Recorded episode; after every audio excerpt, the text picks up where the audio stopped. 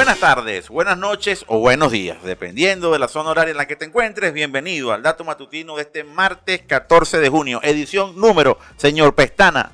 144. Perfecto, señor Pestana. Hoy, hoy tenemos que arrancar un preámbulo porque a partir de mañana vamos a estar con los amigos de Full Data en el show petrolero de Maracaibo que se realizará en el Hotel Tibisay. Vamos a realizar el dato matutino, quizás Vamos a organizar algunas entrevistas. Por ahí mismo mañana le estaremos dando información porque todavía hasta ahora no hemos precisado detalles de cómo vamos a organizar la agenda eh, en el Hotel T-Design. Han sido unos días muy arduos de trabajo por parte de ellos. Así que eh, en el transcurso del día de hoy y mañana seguramente ya le tendremos dando información de cómo va a ser la dinámica de trabajo durante estos días. Interesante porque el objetivo es hacer entrevistas, conversar, opinar, ver qué está ocurriendo en Maracaibo, la movida con el petróleo, que siempre va a ser importantísimo. Y obviamente hablar de tecnología y si es posible también aplicar las tecnologías para diferentes industrias. Vamos a ver un tema interesante, una jornada interesante de trabajo. Miércoles, jueves y viernes vamos a estar transmitiendo desde allá, así que estén bastante atentos. ¿Cómo se siente, señor Pestana? Bastante bien y bastante emocionado por ese evento. Claro, claro que sí.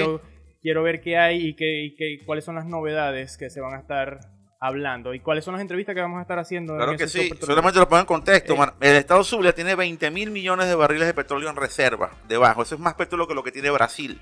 Y obviamente algo hay que hacer para que en los próximos 20 años, 25 años, podamos sacar buena parte de ese petróleo y no se nos quede ahí abajo. Algo hay que sacar para, para ver cómo reactivamos el país con ese petróleo que todavía tenemos. Eh, y pero quiero arrancar por lo que viene dentro de 20 años. Lo que yo le voy a decir ahorita que va a ser como que parte de lo que tú vas a conseguir en un auto periquito. ¿Ok? Ahorita son pruebas, pero en 20 años lo van a conseguir un autoperiquito. Ojalá que sea aquí, ¿no? Aquí en Venezuela que podamos verlo. La gente de BMW está probando una batería súper poderosísima para, y la va a poner en prueba en su carro eléctrico iX. Esta super batería entre paréntesis, detalles de las noticias la van a poder observar y la van a poder leer en hormigatv.com y hormiga.tech. Y suscríbanse. Y suscríbanse al canal de YouTube, activen las notificaciones. La idea es que estén atentos a la información, porque aquí no estamos hablando paja, aquí estamos dando noticias. Entonces, fíjense, importantísimo, esta batería va a permitir que un vehículo de este porte pueda rodar 965 kilómetros sin recarga. ¿Ok? Entonces, usted puede hacerse una, para que tengan una idea, la distancia que hay entre Caracas y Maracaibo son aproximadamente 752 kilómetros. Aproximadamente, casi los 800 kilómetros. Es decir, señor, usted se puede ir completo sin recargar esa batería y sale de Caracas y llega a Maracaibo. Incluso los tiempos le dan para llegar a Maicao, en Colombia, sin recargar. ¿Qué le parece? ¿Qué le parece?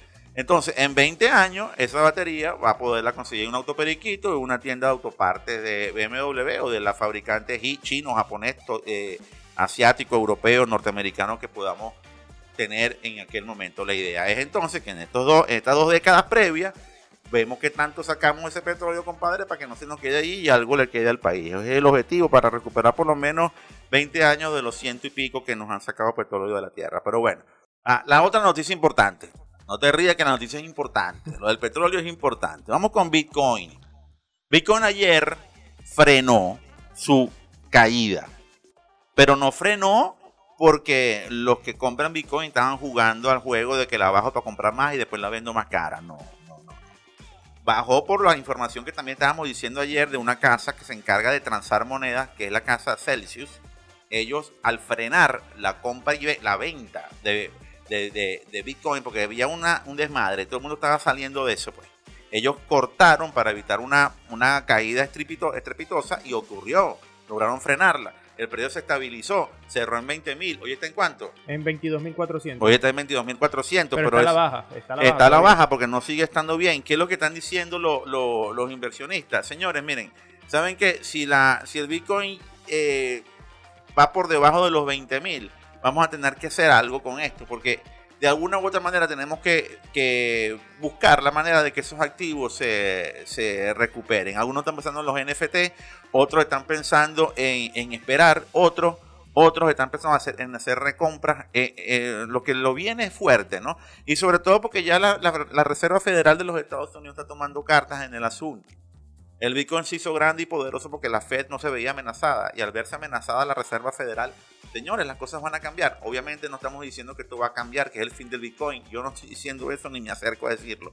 Pero sí que sus condiciones van a ser distintas o pueden ser distintas. Vamos a ver qué termina de ocurrir con estos juegos del mercado y cómo termina la Fed y los bancos centrales europeos de tomar cartas en el asunto para ver qué va a terminar ocurriendo con el valor de las criptomonedas y con, y con todo lo que ocurre alrededor, alrededor de ella. Una de las, de las compañías que se encarga de transar con, con cripto, que es Coinbase, Coinbase, cayó también un 11% el lunes. Es decir, lo que está ocurriendo en el mundo de las cripto es un, es un tema importante y seguiremos analizándolo y seguiremos estando muy de cerca en lo que ocurre con, la, con, la, con el mundo de las criptomonedas. Vamos con otra noticia importante porque, fíjate tú, en Estados Unidos se forma toda una laraca con el tema de, la, de las leyes de privacidad, el control de los usuarios, qué decimos, qué no decimos, qué hacemos y qué no hacemos. En China todo se decide rapidito. Cuando el Partido Comunista habla, todos obedecen, bajan la cabeza y se quedan callados. Y el Partido Comunista dijo que a partir del primero de junio, de agosto, perdón, a partir del primero de agosto entran en vigencia las normas de control de los contenidos de las aplicaciones para proteger a los usuarios. Sin derecho a réplica. Sin derecho a pataleo, como decimos acá. Es decir, si yo considero que su contenido amenaza la seguridad de la nación, Chao. Chao pescado. ¿Ok? Y así, tajante, contundente. Allá no se ponen con comiquita, allá no demandan ni contrademandan ni no. Allá sí se quedan calladitos y asumen.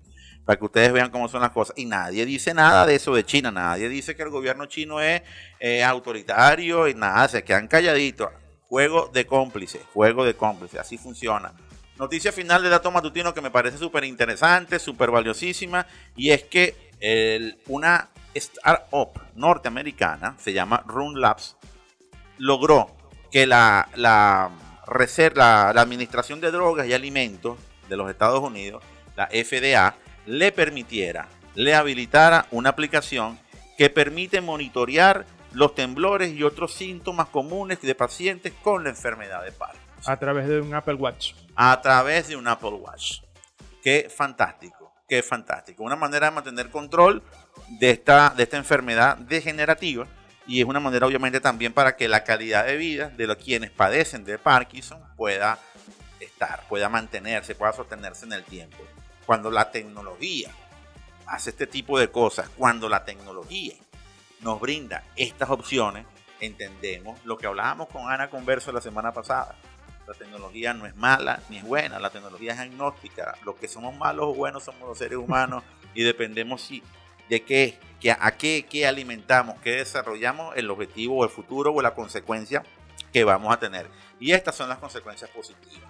Esperemos que obviamente que contenidos de este tipo, aplicaciones de este tipo, propuestas de este tipo sigan desarrollándose, sigan avanzando, porque, porque la idea es que la humanidad pues mejore. En estos días estaba leyendo un artículo en el diario, en el diario ABC de España, donde ya hay estudios clínicos todavía fase de prueba, todavía no están eh, aplicados en, pacientes en los cuales ya se puede revertir las metástasis en los cánceres, en algunos tipos de cáncer.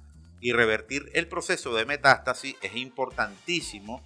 ¿Por qué? Porque eh, la metástasis ocurre cuando el organismo no responde a un tratamiento de quimioterapia o cuando llegas obviamente muy tarde al tratamiento. Al, momento de poder revertir, eh, revertir eso, pues estás dándole más esperanza de vida a la persona. Y estos son, estos son, los, son los pasos pues, que a uno le llenan de, humanidad. Lo que hablaban estos días también de unos experimentos en ratones para frenar el envejecimiento. No, no la inmortalidad, no, no, la mortalidad, no, el envejecimiento. Me parece importantísimo porque una de las cosas de, hacerse viejo o de envejecer es que obviamente tus facultades físicas eh, pues van disminuyendo. Y, y difícil para ser humano pues llegar a determinada edad con limitaciones, ¿no? Y sobre todo si tenemos un cerebro activo, pensante, debe haber mucha frustración al respecto. Si logramos también que la ciencia médica avance hacia eso, pues miren qué bien, tendremos una mejor humanidad y el objetivo es que la tecnología permita que el hombre viva mejor, viva más tiempo, viva feliz. No en guerras y conflictos como los que lamentablemente tenemos en el mundo y estamos viendo conflictos en Taiwán, en China con Estados Unidos por Taiwán, y estamos viendo la guerra en Ucrania, que sigue matándose seres humanos allí de una manera indiscriminada. Y tenemos el mundo así porque tenemos gente así. Por este lado, más nada que decir. No se olviden, señores, que la información es poder y nosotros queremos que tú tengas el poder. Señor Petana. También que tengas buena música, así que vea las plataformas de audio, SoundCloud, Spotify, Deezer, Google Podcast y demás para que escuches la canción con la que terminamos el dato matutino 144, que hoy estábamos muy musical, teníamos opciones. Tenemos Ditmas por allí, teníamos La Vida Bohem, pero yo me decidí por La Vida Bohem porque tenemos rato que no escuchamos esta banda venezolana Sí. que es muy exitosa a nivel internacional. De hecho, ha estado en videojuegos, ha formado parte de bandas sonoras de videojuegos muy importantes como FIFA. Así que vamos a escuchar una canción del año 2010 de esta banda, que fue una de las primeras canciones que los catapultó. Se titula Radio Capital del álbum Nuestra del año 2010, es La Vida Bohem. Y con esto terminamos Muy buen rock venezolano. Hasta mañana.